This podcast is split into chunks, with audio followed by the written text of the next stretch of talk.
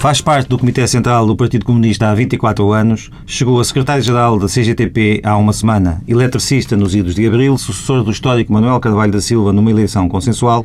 Arménio Carlos está hoje no Gente Cota. Muito bom dia. Bom dia. O senhor foi eleito com 113 votos a favor, 28 eh, brancos, num total de 151, portanto não houve nenhum voto contra. Eh, posso concluir que esta sucessão foi bem preparada e durante muito tempo? Creio que sim, foi, um, digamos, um processo que se desenrolou naturalmente, eh, desde logo pelas, pelas tarefas que, entretanto, fui incumbido de desempenhar na CGTP. Mas desde quando? Desde quando? Quando é que, quando é que o senhor uh, soube que ia ser uh, o próximo secretário-geral da CGTP? Isso foi há quanto tempo? Há cerca de, sensivelmente, três semanas quando a questão foi colocada e, naturalmente, depois de analisar, de aprofundar, de procurar também ouvir outras opiniões de vários camaradas, concluí que esta era uma tarefa que, difícil que me estavam a propor, mas era uma tarefa que eu não, de forma nenhuma, podia negar a aceitar, porque o que está aqui em causa, neste caso concreto, é defender a central e, acima de tudo, os direitos dos trabalhadores. Mas apenas três semanas? Sim. E decidiu candidatar-se ou foi escolhido para se candidatar?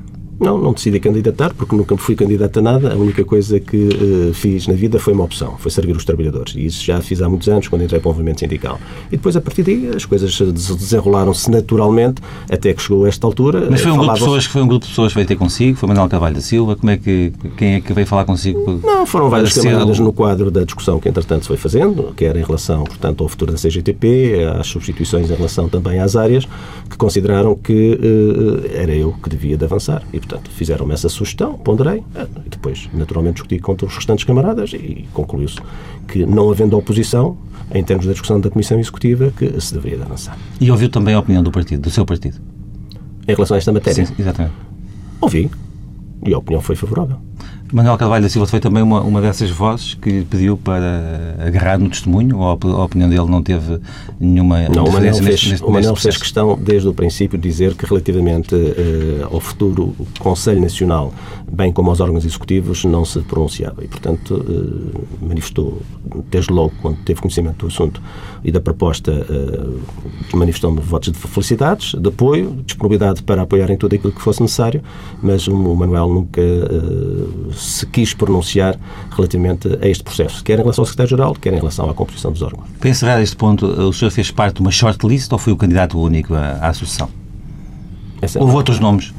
Eu creio que a comunicação social falou noutros, eh, noutros nomes e outros camaradas meus. E, portanto, portanto estava certo o governo bem um na, na, comunicação social nessa, nessa matéria, estava certo? Não sei se estava certo.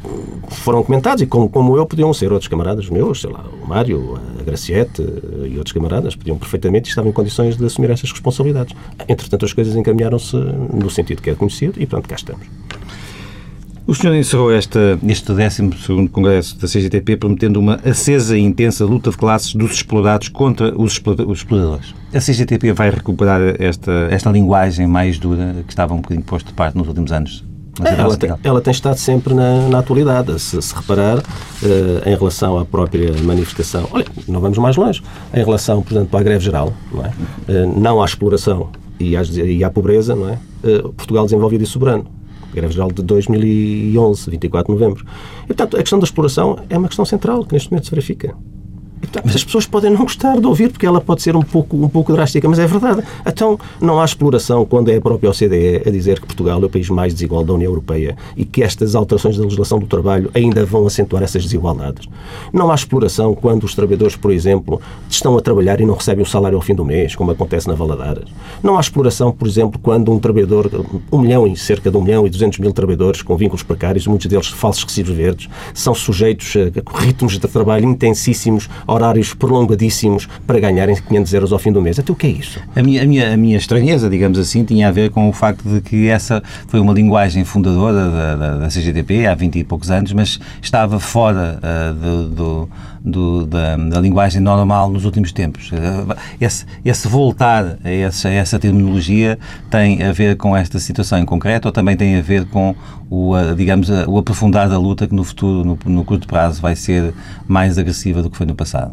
Olha, e não somos só nós já agora que falamos nessa abordagem da, da exploração, ainda hoje no Diário de Notícias, o Dom Januário Turgal eh, refere também que o problema da exploração é uma matéria que se está a acentuar e que, portanto, precisa de uma resposta da sociedade. Portanto, hoje cada vez é mais notório em termos da sociedade que há eh, desigualdades gritantes e acentuadíssimas e que há claramente aqui uma tentativa de aproveitar a situação de crise em que nós vivemos para fazer um ajuste de contas com os direitos dos trabalhadores. E neste caso em concreto, desregular a legislação do trabalho e, acima de tudo, reduzir os custos salariais. Nós, em Portugal, temos em termos médios custos salariais que não ultrapassam os 14% dos custos totais das empresas. Portanto, não é por esta linha de uh, condução que o país está a seguir que se vai resolver os problemas da competitividade das empresas e muito menos da produtividade. Não, esta é uma linha de acentuação das desigualdades e de acentuação da exploração que leva depois à pobreza. Porque, por mais que alguns queiram esconder, neste momento a pobreza está a aumentar significativamente em Portugal. Basta olhar, por exemplo, para o nível de desempregados que nós temos e que mais de 50% neste momento não têm subsídio de desemprego. Como é que estas pessoas vivem? Resposta é que se vai dar a estes problemas? Portanto, estas são matérias essenciais, centrais, a que a sociedade precisa responder. E por mais que eh, alguns eh, políticos, nomeadamente do governo, assumam publicamente de que estão preocupados com a situação, mais do que falar é preciso agir. E nós precisamos de dados e não de palavras ocas. Já iremos às questões do trabalho. Várias vozes acusam as centrais sindicais portuguesas de estarem reféns dos partidos. Isto não é válido só para a CCTP, também para a UGT. Como membro do Comitê Central do Partido Comunista Português, como é que comenta estas palavras? Pessoas que falam daquilo que não sabem e, e de pessoas que não conhecem. Eh, portanto, relativamente a essa matéria, eh, eu só me sentiria refém se porventura estivesse num partido que eh, tivesse, tivesse uma política diferente daquela do ponto de vista dos objetivos estratégicos que defende a CGTP. A CGTP defende a transformação da sociedade, faz parte dos seus princípios programáticos e defende o fim da exploração do homem pelo homem. Portanto, estas são duas questões centrais da visão de sociedade que nós temos e daquilo que nós precisamos e todos os dias trabalhamos para conseguir. E em relação a esta matéria, o que nós nos oferece dizer é uma coisa muito simples. Eu nunca me senti refém, rigorosamente ninguém, e mais, sempre me senti completamente livre, porque eu sou um homem livre. Eu penso pela minha cabeça e ajo de acordo com aquilo que me considero que é melhor. E, portanto, eu estaria preocupado, e isso dir-vos-ei com toda, com toda a frontalidade, se porventura pertencesse a um partido que fizesse uma política contrária àquilo que, neste caso concreto, a CGTP defende. Aí é que eu só tinha duas opções é? Ou ficava num lado ou ficava no outro. Ficar nos dois ao mesmo tempo não ficava. Em relação, em relação à independência, eu prezo muito a independência enquanto sindicalista. Nunca misturei, digamos, atividade partidária com atividade uh, sindical. Nunca. E não é por acaso que se analisar em relação às posições da CGTP, no que respeita às questões mais centrais do emprego, da educação, do Estado Social, uh, enfim, do trabalho, portanto, todas elas, por norma, são, são assumidas ou por unanimidade ou por larguíssimo consenso. Portanto, a utopia da igualdade absoluta, portanto, não, não ruiu com o muro de Berlim? Eu acho que... Ou, ou volta a fazer mais sentido hoje? Eu acho, eu acho que hoje há muita gente que nessa altura uh, festejou e que hoje já está muito preocupada com esses festejos, até porque, uh, independentemente das... Uh, das situações menos corretas que desenvolveram, nomeadamente em termos do sistema eh, que existia eh, no leste, o que é certo é que depois da queda do muro e depois da queda do regime socialista a leste, houve um completo desequilíbrio em termos mundiais. E, portanto, tudo aquilo que neste momento está a verificar é a imposição da parte do capitalismo relativamente aos seus conceitos, aos seus, aos seus objetivos, e isto traz consequências dramáticas para os trabalhadores e para os povos. Veja-se o que é que se está a passar na Europa Ocidental, mas não só. Veja-se o que é que se está a passar noutro continente. O que é importante no meio disto tudo é que começam a surgir também, nos últimos anos, alguns dados interessantíssimos. Nós vamos à América Latina e, portanto, com situações muito diferenciadas, há quem resista, há quem uh, assuma alternativas e há quem chega ao poder pela via do voto do povo num contexto de confronto com uh, o capitalismo e, neste caso concreto, com o imperialismo. Uma última pergunta nesta parte da entrevista. Como é que estão as relações uh, com a UGT? Então, como já é do conhecimento, houve uma declaração pública do secretário-geral da UGT que, para além de injuriosa, foi difamatória e é falsa. Portanto, a CGTP eh, manifestou essa mesma posição publicamente ah, e agora, portanto, ficámos por aqui e, e, e, aquilo que nós defendemos e continuamos a apelar é que os trabalhadores eh, continuem a alicerçar a sua unidade na ação a partir dos locais de trabalho, sejam da UGT, sejam de sindicatos independentes, em torno dos seus problemas concretos, nós queremos reforçar e aprofundar a unidade na ação nos locais de trabalho do setor privado, do setor público, com todos, sem exceção. Arménio Carlos, a sucessão na CGTP concluí que esta era uma tarefa que, difícil que me estavam a propor, mas era uma tarefa que eu não, de forma nenhuma podia negar nunca fui candidato a nada, a única coisa que uh, fiz na vida foi uma opção, foi servir os trabalhadores. Claramente aqui uma tentativa de aproveitar a situação de crise em que nós vivemos para fazer um ajuste de contas com os direitos dos trabalhadores. Por mais que uh, alguns uh, políticos, nomeadamente do governo, assumam publicamente de que estão preocupados com a situação, mais do que falar é preciso agir. eu nunca me senti refém rigorosamente ninguém e mais, sempre me senti completamente livre, porque eu sou homem. Houve uma declaração pública do secretário-geral da UGT que, para além de injuriosa, foi difamatória e é falsa.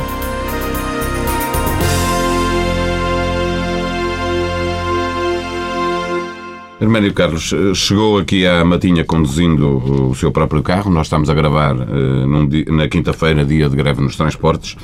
Sabe que podia ter vindo de autocarro, que há aí autocarros a circular. Entristece-o essa ideia que pode fazer caminho de que a, a luta dos trabalhadores está a esmorecer?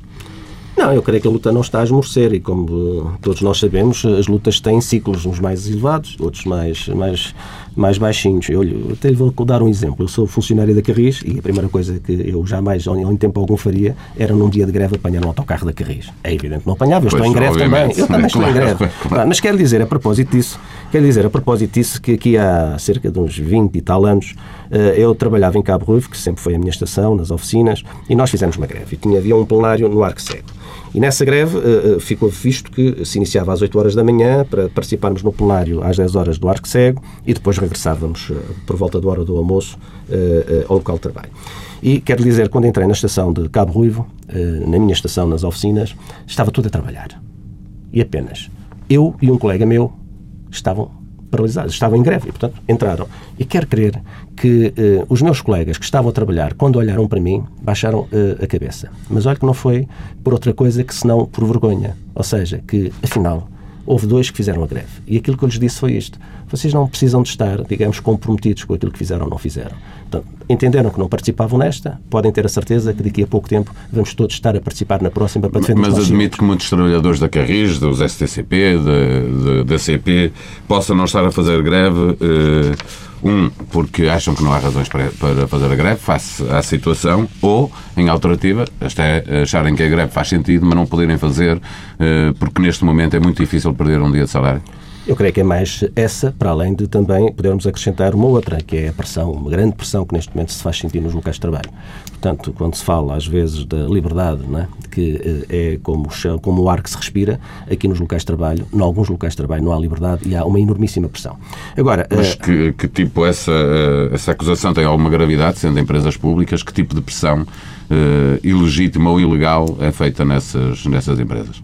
Olha, desde logo, uh, uh, contactos com os trabalhadores para identificar aqueles que estão abrangidos pelos serviços mínimos, depois contactos pessoais alertando cuidado se tu porventura fizeres greve corres o risco de não receber o prémio ao, ao fim do mês, porque entretanto houve aqui também uma subversão daquilo que é, uh, nomeadamente a, a, remuneração, ou seja, em vez de se aumentar os salários, criaram alguns prémios. E esses prémios, em algumas, em algumas situações, pura e simplesmente levam os trabalhadores a abdicar de exercer qualquer direito. Eu até conheço trabalhadores que para uh, receberem o prémio, acabaram por não ir ao funeral do próprio pai. Portanto, isto está aqui a pôr em causa todo um conjunto de princípios, de valores é, da própria sociedade. Mas é isto que se passa, muitas das vezes. Mas isso não implica, pelo contrário, que hoje, podendo ter havido aqui ou acolá uma menor adesão à greve, nomeadamente na Carris ou na CP, que os trabalhadores estejam satisfeitos. Não estão, estão completamente insatisfeitos. E esta luta dos transportes tem um outro significado.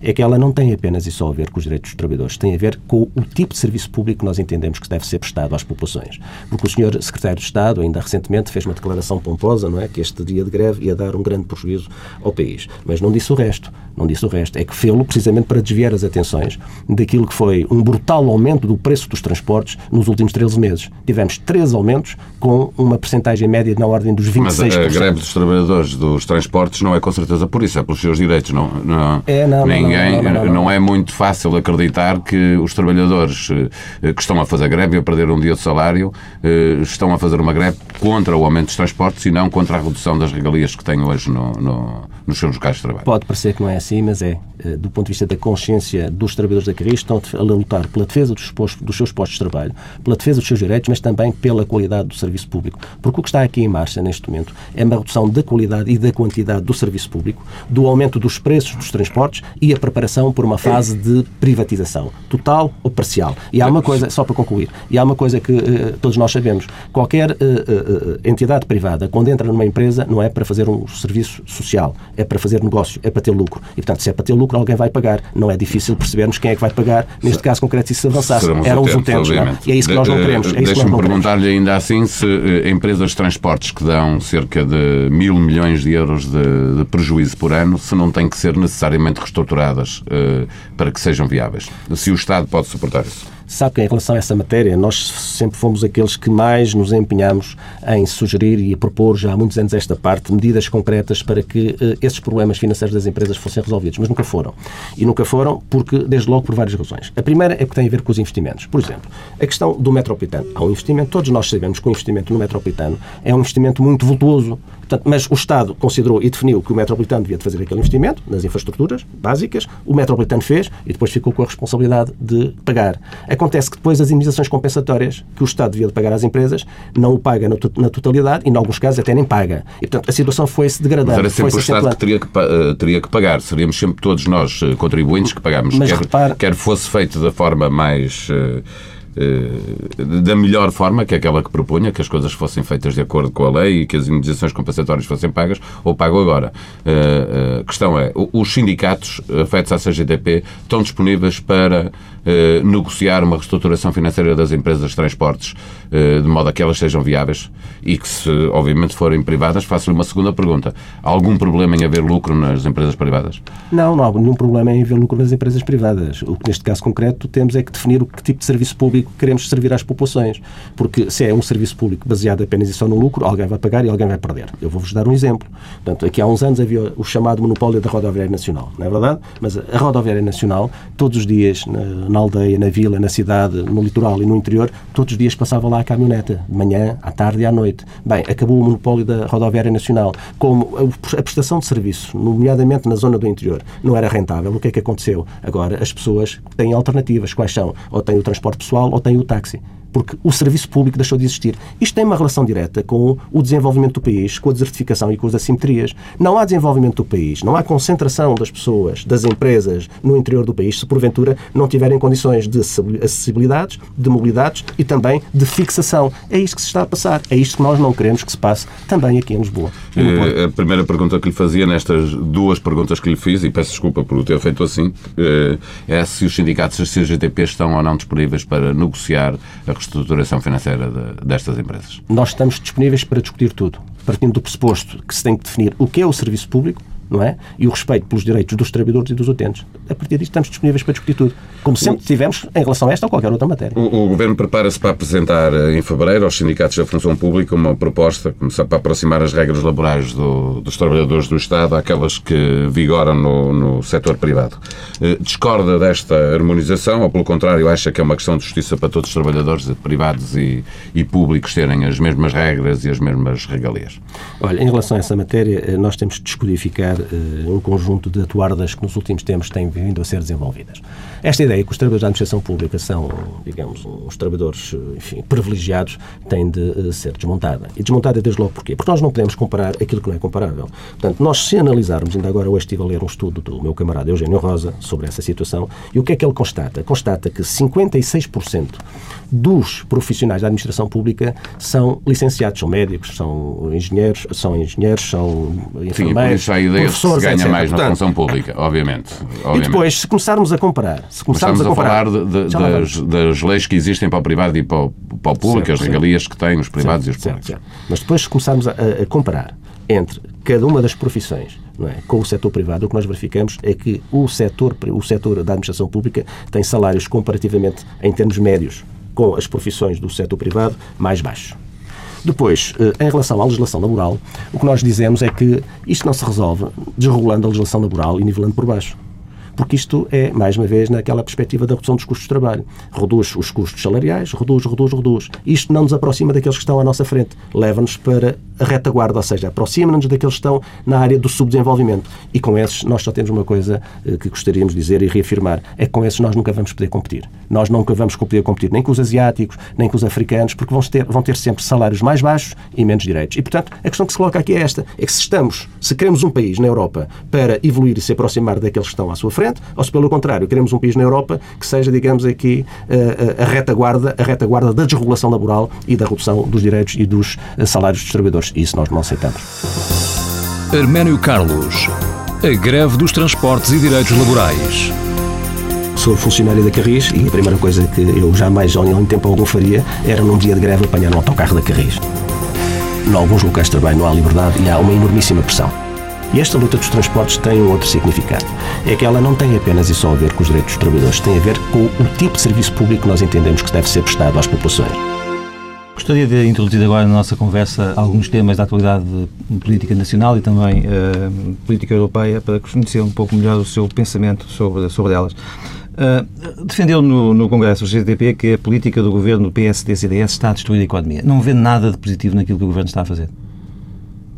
Não, sinceramente, eh, eu procuro, procuro, procuro e não encontro.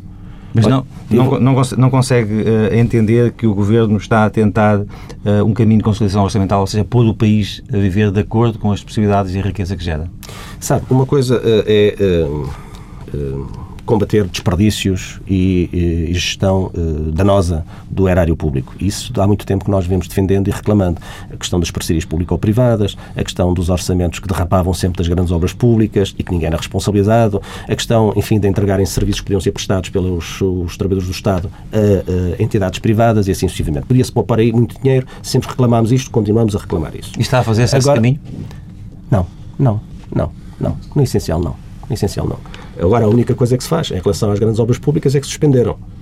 Essas suspendeu-se. É? Agora, em relação às parcerias público-privadas, tem-se falado muito, mas neste momento não há grandes avanços relativamente a essa matéria. Agora, quando fala na questão do, do, do crescimento e das saídas, eu vou-lhe dar um exemplo concreto: o acordo. Este chamado acordo para o crescimento, para a competitividade e para o emprego. Não. Ainda ontem tivemos uma reunião da, da, da, concertação e tivemos a oportunidade de dizer ao Sr. Ministro da Economia, vamos lá ver, crescimento. O Cor diz que quer pôr a economia a crescer, sim, mas nós olhamos o que é que vemos. Primeiro, recessão económica de 3,6% para este ano e no próximo ano não se perspectiva crescimento económico. Temos uma dívida pública que vai atingir os 112% em 2013, 20 pontos acima daquilo que nós tínhamos há um ano. E temos, digamos, uma riqueza do produto interno bruto a descer ao nível de 2001. Isto não vai Mas lá assim. como é que é possível uh, induzir crescimento se Portugal não consegue financiar-se uh, no mercado? Como é que se ultrapassa essa, esse bloqueio? Com estas políticas não se ultrapassa. Com estas políticas é? nós vamos continuar a regredir e a caminhar-nos na direção do precipício. Como é que se pode resolver? Na nossa opinião, desde logo, há aqui uma questão de fundo que, embora não sendo fácil, para nós é fundamental. É a renegociação da dívida no que respeita aos juros, aos prazos e aos montantes. Mas para isso não há primeiro que, que, que prosseguir uh, uh, com, com, com determinação este caminho da conciliação orçamental? Ah, por isso, é que o, por isso é que o senhor representante do FMI agora já diz não é, que isto já atingiu um nível tal em termos do desemprego, em termos da incapacidade... Reconheceu alguma dureza no, no, no, no, acordo que se fez? E até já, admite, até já admite que já estão a ir longe demais, quer dizer, já comeram a carne e agora já estão a bater tanto no osso que agora já estão a esfrangalhar os ossos e, portanto, se calhar tem de se pensar em arranjar uma outra saída. E, e a, a saída tem de se encontrar porque senão nós daqui a dois anos estamos piores. Estamos mais débeis e mais, com mais dificuldades para resolver os problemas e vamos ficar ainda mais dependentes. Há um grande consenso na sociedade portuguesa sobre isso que me acaba de dizer, do lado dos trabalhadores, do lado dos empresários, enfim, eh, parece-me que isso é uma questão mais ou menos adquirida. O que eu lhe pergunto é se também concorda que o caminho para inverter esta situação passa pelo aprofundar do federalismo europeu.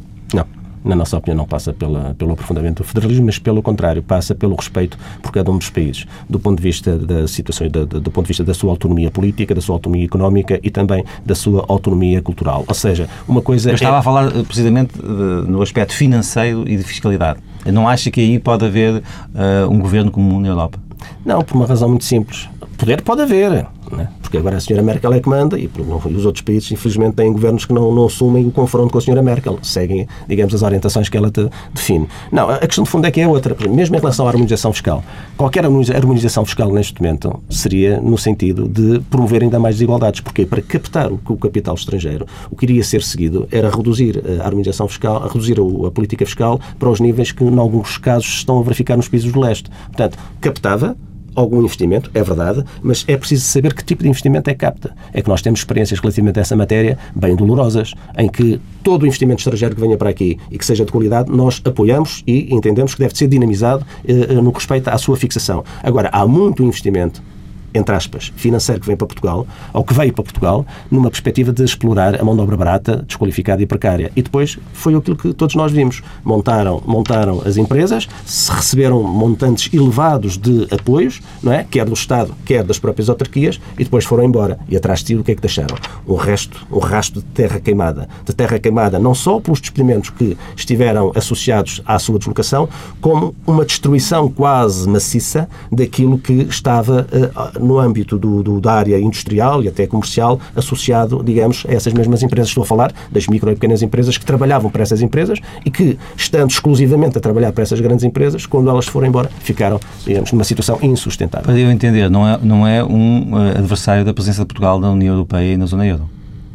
Não, agora eu acho que nós temos é que discutir abertamente e de uma forma muito uh, frontal se a nossa entrada na zona euro uh, estes anos passados se correspondeu àquilo que o país desejava e necessitava e na nossa opinião não.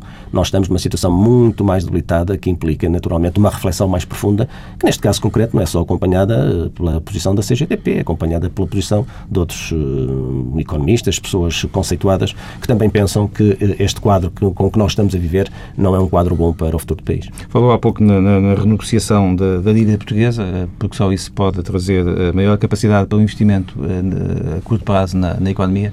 Esse, essa eventual renegociação como nos parece a todos mais ou menos inevitável, será uma derrota política do governo? Ou, ou, será, digamos, a justificação para ter sido, como está a ser, inflexível uh, e absolutamente determinado na, no, cumprimento do, do, do memorando com a Troika? Eu acho que há dois tipos de renegociação que neste momento se fala. Uma é a renegociação que alguns economistas, nomeadamente na área da direita, já assumem publicamente que tem de ser feita, mas que é acompanhada ou associada a mais um pacote de mais vários pacotes de austeridade e de sacrifícios para os trabalhadores. É exemplo daquilo que se passou na Grécia. Isso não é renegociação, isso é capitulação, isso é levar o país para o desastre. Aquilo que nós defendemos é uma outra coisa. Aquilo que nós defendemos é uma renegociação da dívida para que uh, nos permitam criar riqueza, crescimento económico, emprego, distribuir melhor essa mesma riqueza, criar condições para o Estado pagar aquilo que deve. As propostas mas... do Dom Barroso na última cimeira uh, não, foram, não foram positivas nesse sentido? Não, não foi mais um, digamos, uma declaração, uma declaração para fora do que propriamente uma uh, declaração de compromisso para resolver os problemas. Não. Porque já agora, se me permite, Mas... na última campanha eleitoral falou-se muito na questão da renegociação da dívida e da nossa imagem no exterior. E até se utilizou uma expressão, enfim, uma expressão um bocado dura, de calão, que era o caloteiro. Não é? é? que se nós não negociássemos, não, se nós renegociássemos a dívida, passávamos uma imagem de caloteiro para o exterior. Eu penso precisamente o contrário. O que nós pensamos é que a renegociação da dívida, não é? aqueles que exigem a renegociação da dívida com condições para que o país possa assumir as suas responsabilidades, não são caloteiros, porque estão a tentar fazer tudo para criar as condições necessárias para pagar aquilo que devem. Caloteiros são aqueles que não querem renegociar a dívida sabendo de antemão que nunca vão pagar e que vão deixar o país numa situação ainda mais difícil. E aqui é que está a grande diferença entre aquilo que queremos de futuro para Portugal e aquilo que alguns pensam que deve ser uh, Portugal no futuro. As declarações do Presidente da República sobre o valor da sua pensão não são suficientes para pagar as despesas continuam a levantar vossos protestos. Como é que viu esse incidente, ou se é que lhe deu alguma importância? demonstrou mais uma vez uma, uma grande insensibilidade, mas uh, creio que aqui também, para nós, uh, o que se coloca é isto. O Sr. Presidente já tem feito várias declarações de preocupação, de preocupação com a pobreza, a necessidade de equidade, etc, etc, etc. Mas o Sr. Presidente esquece de uma coisa, é que não há nenhum, uh, a esmagadora maioria, a maioria dos decretos-lei que são publicados em Portugal têm que ser promulgados pelo Presidente da República, a começar no Orçamento de Estado. Portanto, não vale a pena andar a dizer que está preocupado com os pobres, não vale a pena estar a dizer que está preocupado com a juventude, não vale a pena estar a dizer que está preocupado com o desemprego. Não, o Sr. Primeiro, o Sr. Presidente da República tem a possibilidade de confirmar essa mesma preocupação, promulgando ou não promulgando. Ora, o que é que ele tem feito? Tem feito declarações pomposas posterior, mas quando chega a altura de promulgar, promulga tudo aquilo que o Governo faz. Ou seja, é cumprir-se no processo. E, portanto, portanto tem que ser coerente. E não vale a pena andar a dizer uma coisa e depois fazer outra. Portanto, não acredita naquilo que está subjacente a algumas notícias que nos últimos dias, que haverá alguma conflitualidade entre São Bento e Belém? Eu creio que isso foi colocado mais numa perspectiva de procurar desviar as atenções para dizer que eh, não estão todos sintonizados. Mas quando nós olhamos as declarações, ou vemos as declarações do Sr. Primeiro-Ministro e as declarações do Sr.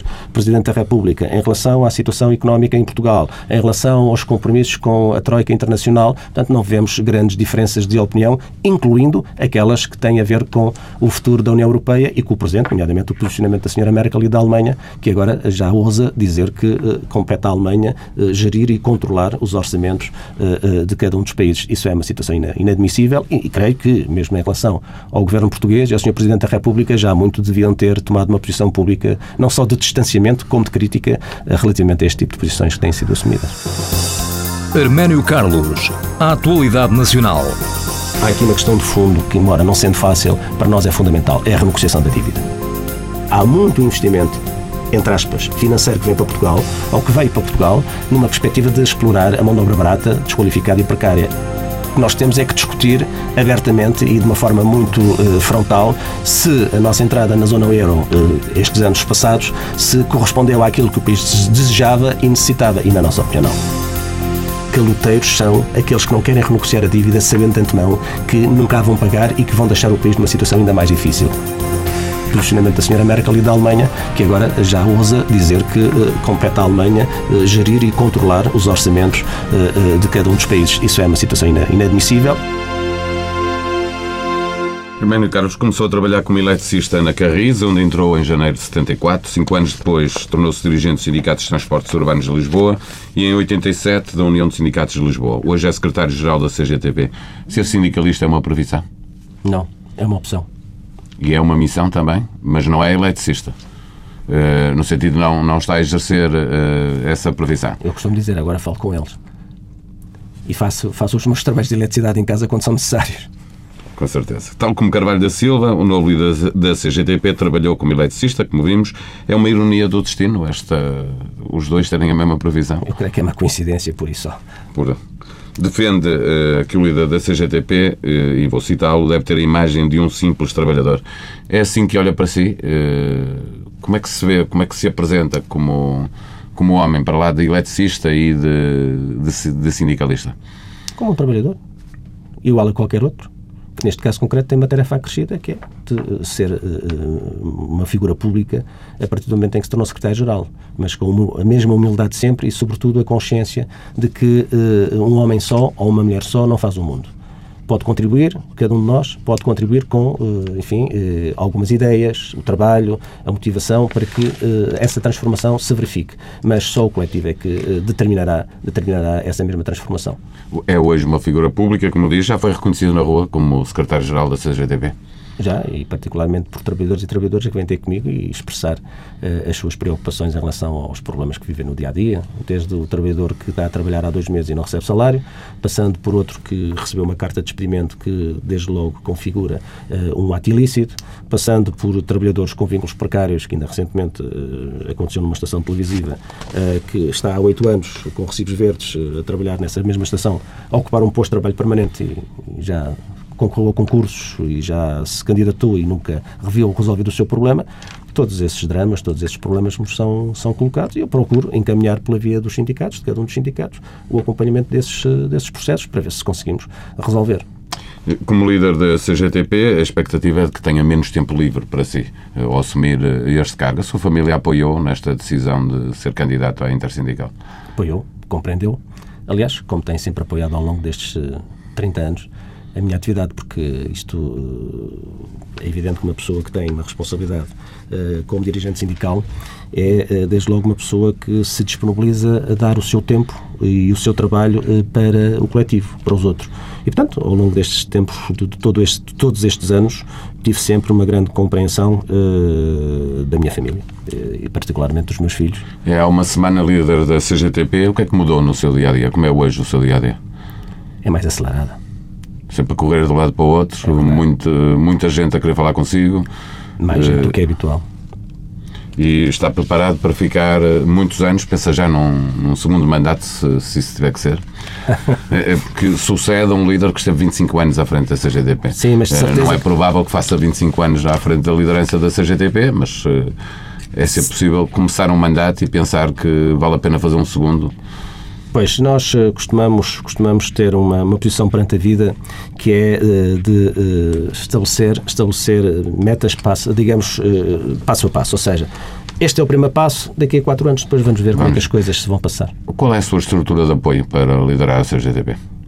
É o Como funciona? é o coletivo que temos na CGTP, portanto, nós temos um conjunto de camaradas, estamos agora a discutir as áreas e a distribuição das áreas, que são uh, coordenadas por uh, camaradas de várias, de várias sensibilidades. E, portanto, o nosso trabalho ali é procurar coordenar essa intervenção cotidianamente. Portanto, na área do emprego, na área da contratação coletiva, na área da saúde, higiene e segurança do trabalho, na área das políticas sociais, na área da informação e propaganda, na área da organização, ou seja, somos um coletivo que funcionamos onde, neste caso concreto, a minha função é coordenar e procurar ter em consideração as opiniões de cada um deles. Peço-lhe agora licença para entrar na sua vida privada e respostas rápidas possíveis para que os portugueses conheçam melhor quem é Herménio Horácio Alves Carlos. É casado, tem filhos? Sou divorciado, tenho dois filhos e tenho dois netos.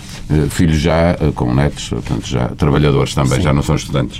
Uh, e clube de futebol, dizia-nos aqui no início que é de Bolonenses, tem sofrido muito não, nós, é aquele clube tem uma, tem uma, uma, uma filosofia que os, os, seus associados não sofrem muito porque já estão habituados ao sofrimento e, portanto, já, já lidam com isso com naturalidade.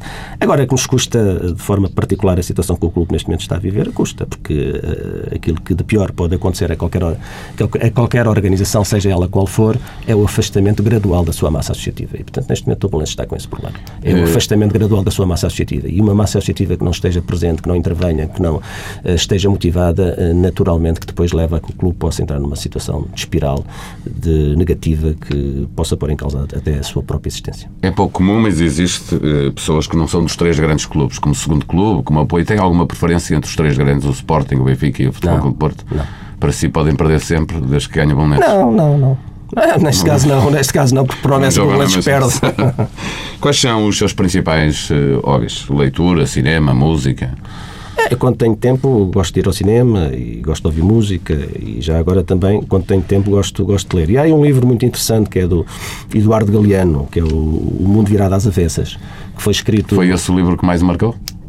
É um livro, é um livro marcante. É, é um livro marcante. Porque é um livro que foi escrito em meados dos anos 90 com uma um, clarividência e com uma uh, incisão em relação aos problemas da sociedade muitíssimo, muitíssimo atuais. E, portanto, acho que é um livro que uh, os sindicalistas uh, deviam de ler. Deviam de ler porque está, continua muito atual e, e sobretudo, clarifica ali qual é o tipo de sociedade em que vivemos, os argumentos e as fundamentações utilizadas para manter este nível de eh, conflitualidade e de aumento das desigualdades e depois também o tipo de respostas que importa dar. E que música houve um sindicalista? Eh, como é variada, variada. Gosto do Bruce Springsteen, Uh, e depois também gosto de ouvir o Carlos do Carmo, gosto, enfim, de outros artistas portugueses como Rui Veloso e outros. 25 anos depois da morte do Zeca Afonso, que se vão celebrar, como não daria celebrar, assinalar uh, brevemente, uh, ainda houve Zeca Afonso? ouço e sempre com muito prazer. E cada vez que o ouço ainda gosto mais de ouvir. Deixe-me fazer-lhe uma última pergunta. Uh, Manuel Carvalho da Silva uh, deixou entender que estaria, continuaria disponível para uh, ajudar a formar uma, uma uma melhor sociedade e, eh, perguntado sobre se admitia uma candidatura presidencial, não fechou a porta. Não abriu, não disse que era candidato, mas também não fechou a porta. Seria para si um bom candidato presidencial nas próximas eleições? Em primeiro lugar, ele tem que uh, assumir se é ou se não é. E depois de o assumir, depois eu pronuncio-me. Agora, a única coisa que eu gosto, que queria fazer era dizer que uh, tenho certeza que o Carvalho da Silva vai estar no dia 11 de fevereiro na manifestação em Lisboa, no Terra do Passo, e tenho certeza que ele vai continuar connosco todos os dias nesta luta que é dura e prolongada, mas que é simultaneamente desafiadora para todos aqueles que intervêm pela transformação da sociedade. Arménio Carlos, a vida pessoal. Faço os meus trabalhos de eletricidade em casa quando são necessários. Sou divorciado, tenho dois filhos e tenho dois netos.